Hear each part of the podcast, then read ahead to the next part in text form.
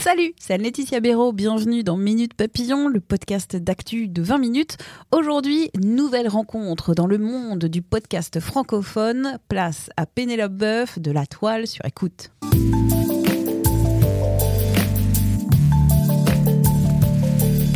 Podcasteuse, formatrice, consultante, boss du studio de podcast La Toile sur écoute. Tout ça et même plus encore, c'est Pénélope Boeuf, l'une des révélations du podcast francophone. J'ai rencontré cette trentenaire parisienne hyper active pour découvrir ses podcasts, ses projets, son bouquin et l'environnement du podcast en France. C'est parti. Pour te présenter, que dirais-tu? Tu es Pénélope, Pénélope, Pépette, Pénouche, Pépé. Qui es-tu, Pénélope? Je suis Pénélope simplement. Pénélope Boeuf.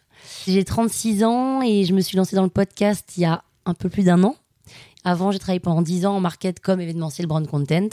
J'ai enchaîné les boulots. En 10 ans, j'ai fait 10 boulots différents. Je restais que un an, un an et demi dans les boîtes. Et il y a un peu plus d'un an, je me suis dit, euh, enfin, c'est plutôt un de mes anciens boss qui m'a dit, Pénélope, tu as une voix, t'es business, tu sais raconter des histoires. Il y a un engouement des podcasts en ce moment. Pourquoi tu lances pas ton studio de podcast? Et je me suis dit, euh, bah, tiens, pourquoi pas, banco, et je me suis lancée le studio de podcast qui est La Toile sur écoute. Et donc, euh, tu as créé plusieurs podcasts. Le premier, c'était L'Arnaque. Oui, ça s'appelle L'Arnaque. C'est ma chaîne un peu best-seller. C'est des chroniques de 5 minutes sur la vie d'une jeune trentenaire parisienne qui sont mes histoires de vie perso. Et là, j'en suis à la huitième saison. J'ai une deuxième chaîne qui s'appelle Pic Parole, qui sont des portraits de personnalités qui ont eu un parcours extraordinaire à raconter à la première personne du singulier. Donc, c'est moi qui raconte avec tout un univers sonore en fond.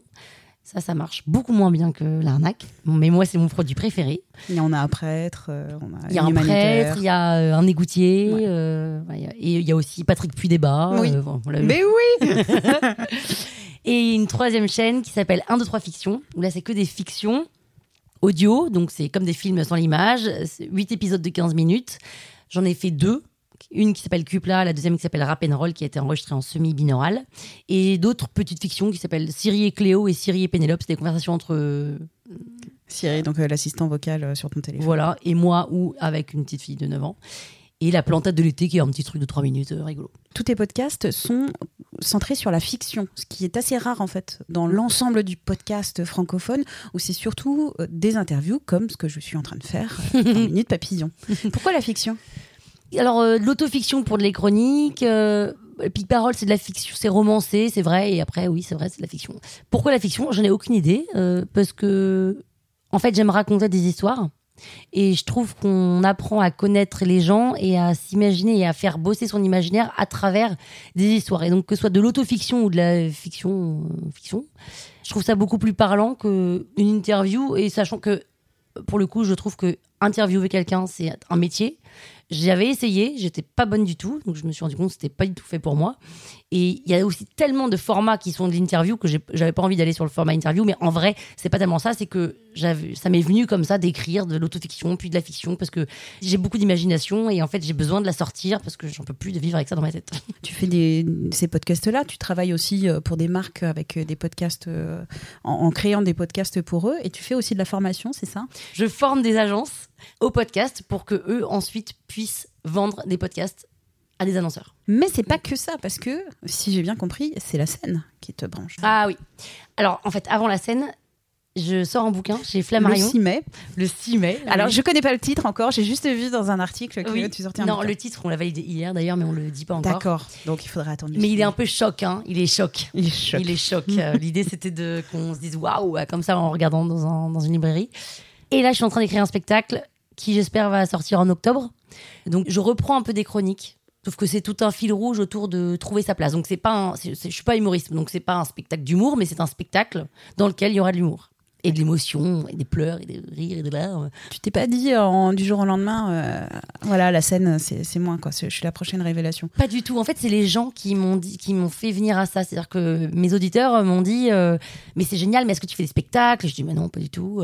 après, j'ai fait aussi des conférences et on m'a dit en sortant de conférence, mais tu donnes des spectacles? Je fais comme ça, est-ce que je fais des spectacles? Bah non, pas du tout. Mais tu mm. devrais faire des spectacles. Mais pourquoi faire? Bah pour raconter ce que tu racontes. Mais en quoi c'est intéressant?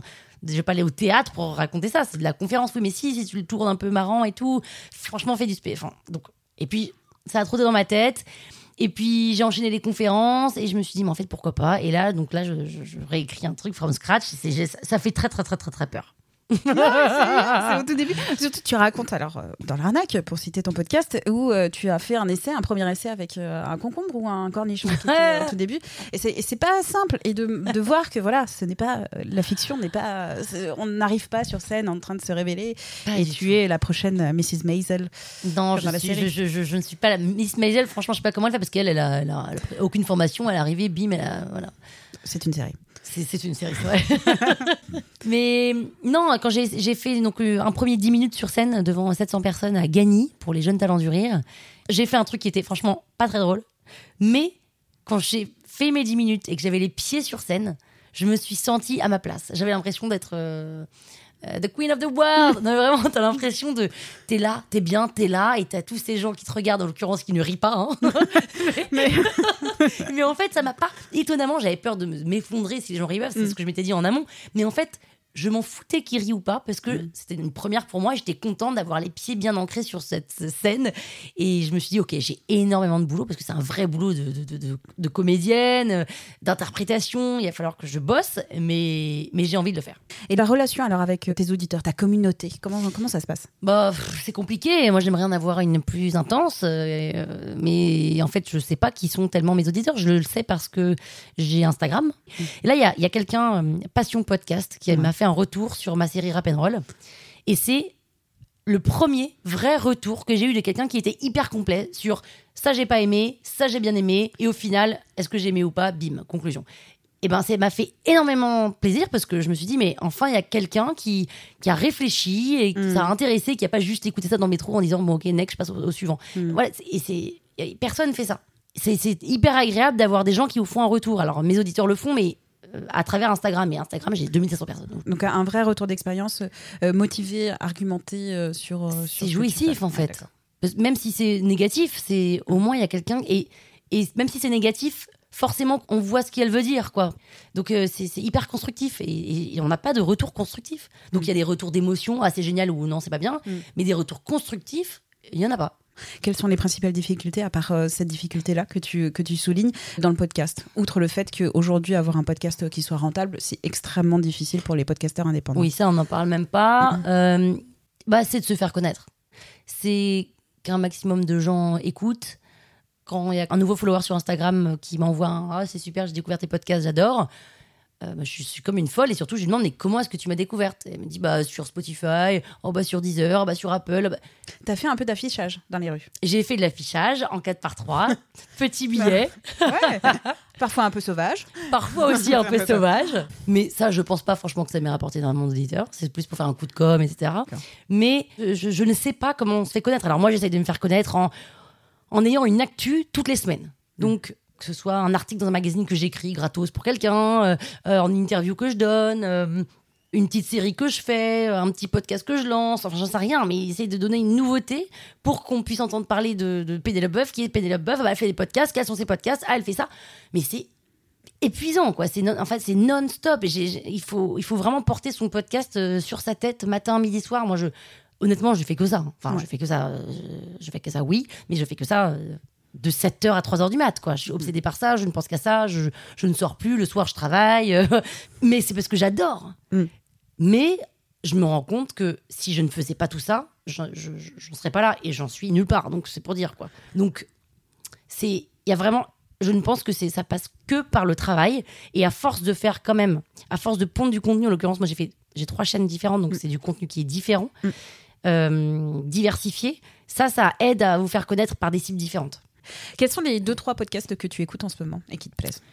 Là j'ai bien aimé le livreur de cocaïne de Mary Royer déjà moi j'aime bien ce qu'elle fait parce que j'avais déjà écouté Première Loge et c'est vachement bien. franchement c'est le meilleur podcast que j'ai écouté de- depuis toujours Mary Boyer, petite parenthèse que tu retrouves d'ailleurs euh, sur le podcast Puzzle où vous tout à fait où vous vous rencontrez donc euh, c'est de chez Bababam. Vous parlez d'actualité culturelle euh, au sens large. Oui. Là, je ferme la parenthèse. Et, et ensuite, un autre podcast. Un autre podcast, bah, j'ai découvert Inspiration créative, qui interviewe des créatifs, pas forcément connus, parce que c'est plutôt des gens dans l'ombre qui écrivent. Enfin, des gens dans l'ombre, ils, ont, ils doivent avoir quand même 50 000 euh, followers sur Instagram, mais c'est pas du, du mass market grand public. Et ils racontent d'où ils puisent leur inspiration.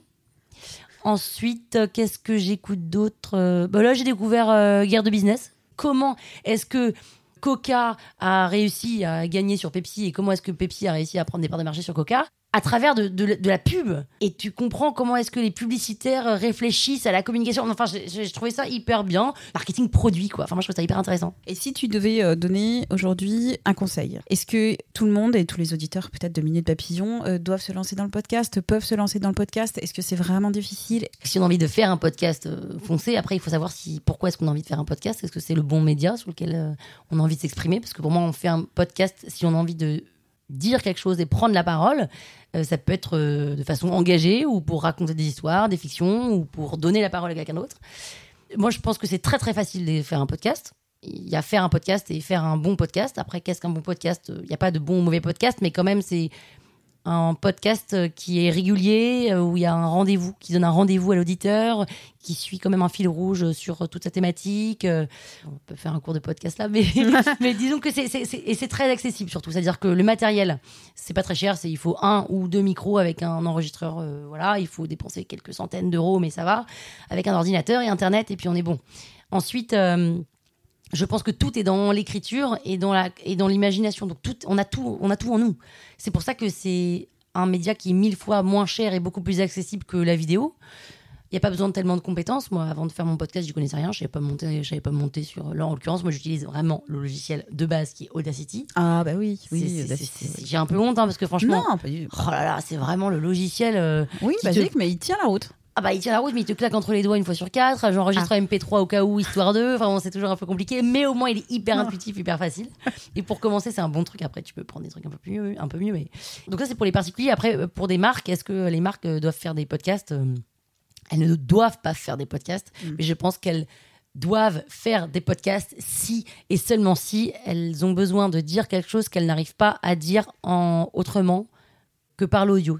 Je pense que hum, tout le monde peut se mettre sur le podcast, c'est très facile. En revanche, ça demande énormément de temps. Et le temps, c'est de l'argent. Exactement. Il faut en avoir du temps. Merci Minute Papillon. Merci, merci. Et à la prochaine. À bientôt.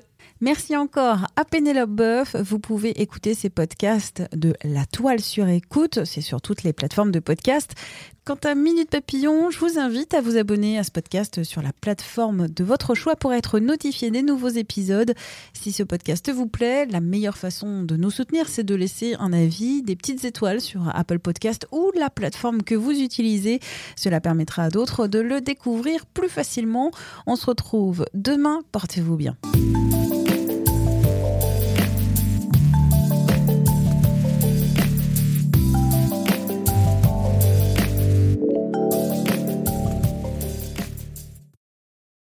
On ne va pas se quitter comme ça. Vous avez aimé cet épisode? Sportif, généraliste, sexo ou scientifique, varié mais toujours bien informé. Découvrez les autres podcasts de la rédaction 20 minutes sur votre application d'écoute préférée ou directement sur podcast au pluriel.20minutes.fr.